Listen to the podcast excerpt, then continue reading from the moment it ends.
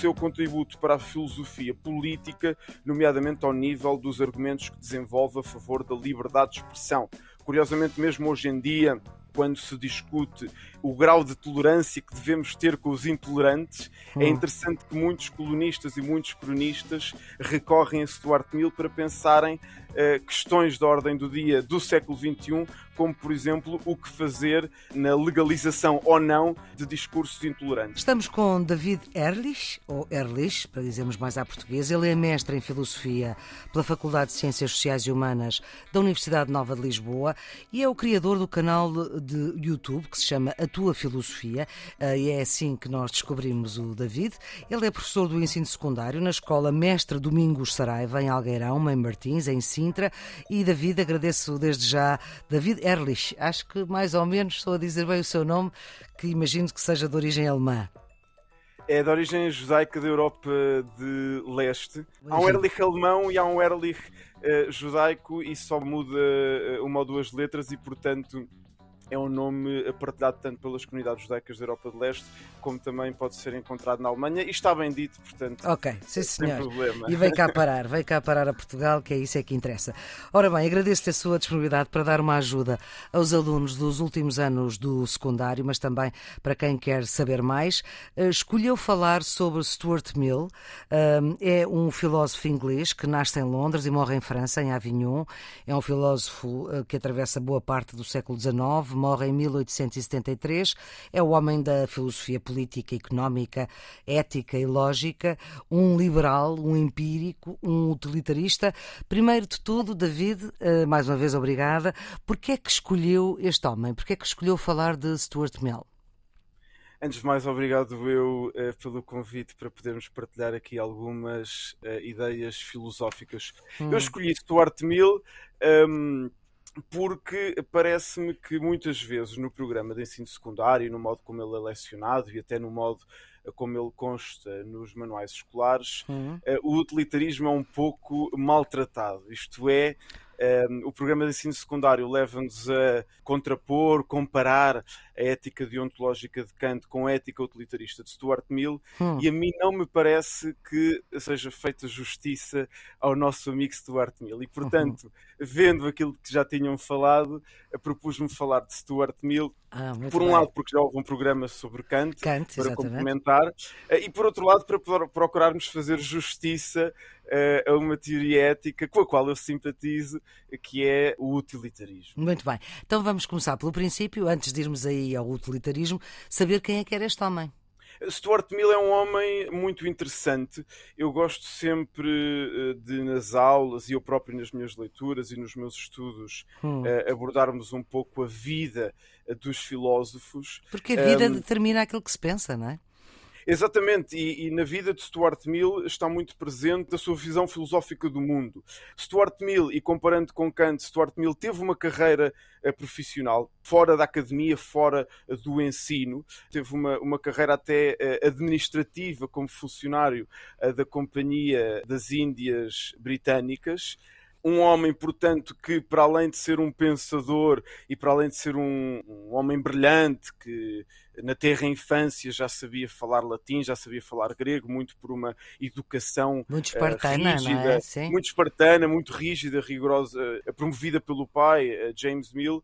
Stuart Mill também teve uma carreira a trabalhar das 9 às 5. Eu acho isso muito hum. engraçado, pensar em Stuart Mill a escrever e a pensar obras que ficam para a história da filosofia, mas ao mesmo tempo a trabalhar das, das 9 às 5. Se calhar a vida um, profissional dele era tão desinteressante que lhe deixava muito tempo para pensar.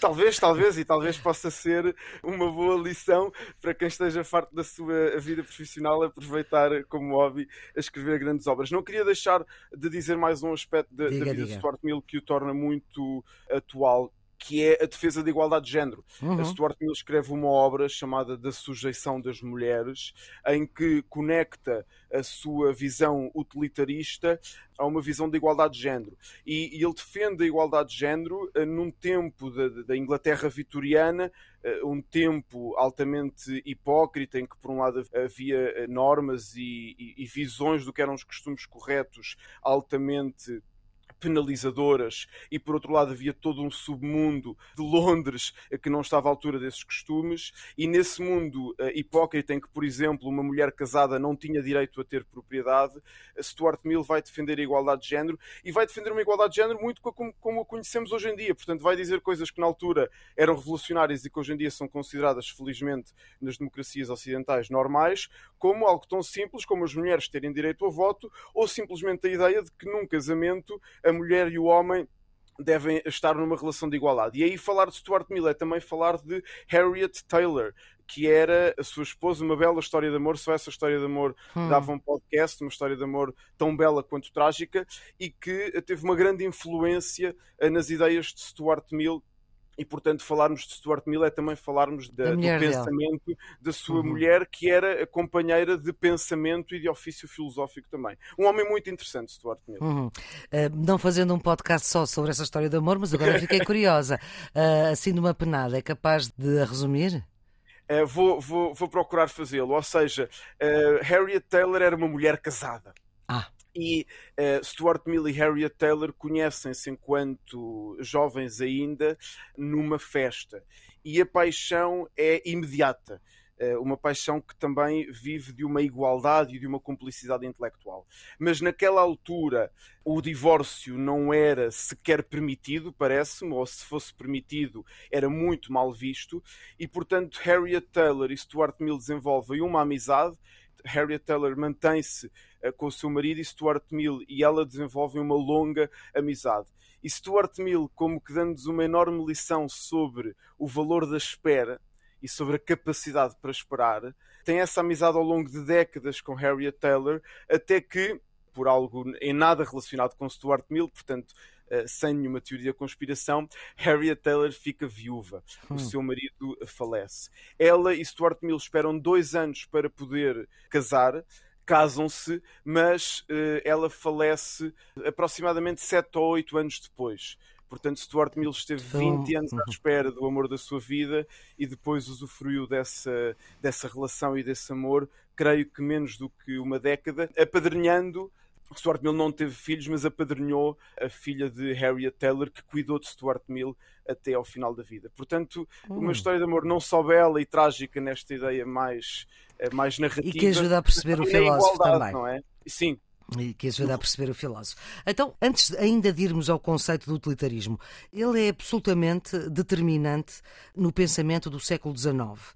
Porquê é que isso acontece? Porquê é que Stuart Mill é tão determinante no pensamento do século XIX? Porque é que ele foi um filósofo que marcou tanto este século, sobretudo a Inglaterra, claro.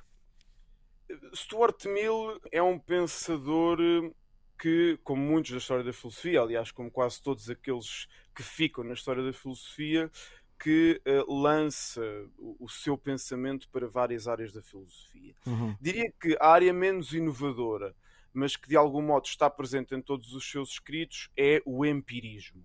Uh, e, portanto, ele pertence uh, à tradição empírica vinda de Thomas Hobbes, passando por John Locke e David Hume, de pensar o mundo sem a priori, sem eh, metafísica, pensar o mundo a partir da experiência concreta. Também aí um naturalista, ou seja, naturalista não no sentido do, do estudo biológico, mas naturalista numa visão do ser humano que não coloca o ser humano acima em termos eh, qualitativos do resto da natureza, mas que coloca o ser humano como eh, um animal reparte está inserido. Quando nós lemos Stuart Mill, eh, lemos dois contributos principais para a história do pensamento. Por um lado, aquilo que vamos falar aqui hoje e que é aquilo que é abordado no programa de Filosofia décimo ano, uhum. uh, o utilitarismo, que não é fundado por ele, mas é o autor que torna o utilitarismo mais célebre, e por outro lado, o seu contributo para a filosofia política, nomeadamente ao nível dos argumentos que desenvolve a favor da liberdade de expressão. Curiosamente, mesmo hoje em dia, quando se discute o grau de tolerância que devemos ter com os intolerantes, é hum. é interessante que muitos colonistas e muitos cronistas recorrem a Stuart Mill para pensarem uh, questões de ordem do dia do século XXI, como, por exemplo, o que fazer na legalização ou não de discursos intolerantes. E, portanto, Stuart Mill, muito atual e muito importante para o século em que viveu, mas ainda hoje, por um lado, na ética através do utilitarismo e, por outro lado, os contributos que ele deu para o pensamento liberal. E, portanto, isso significa que uh, o pensamento ficou diferente depois das ideias dele?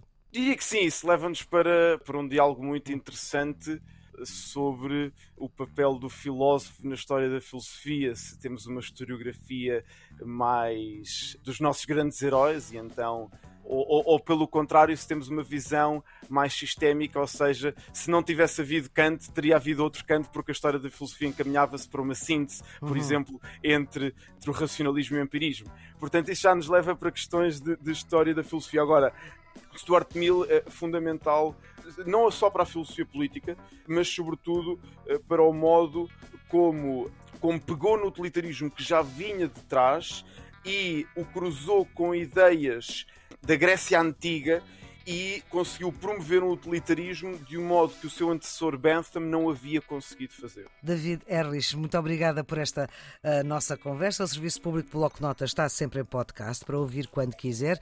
O David, que é professor dos últimos anos do secundário numa escola em Sintra, também tem um canal de YouTube, a Tua Filosofia, portanto também lá pode ouvir esta nossa conversa. A produção é da jornalista Ana Fernandes, os cuidados de emissão de João Carrasco. Tenham um bom dia. You.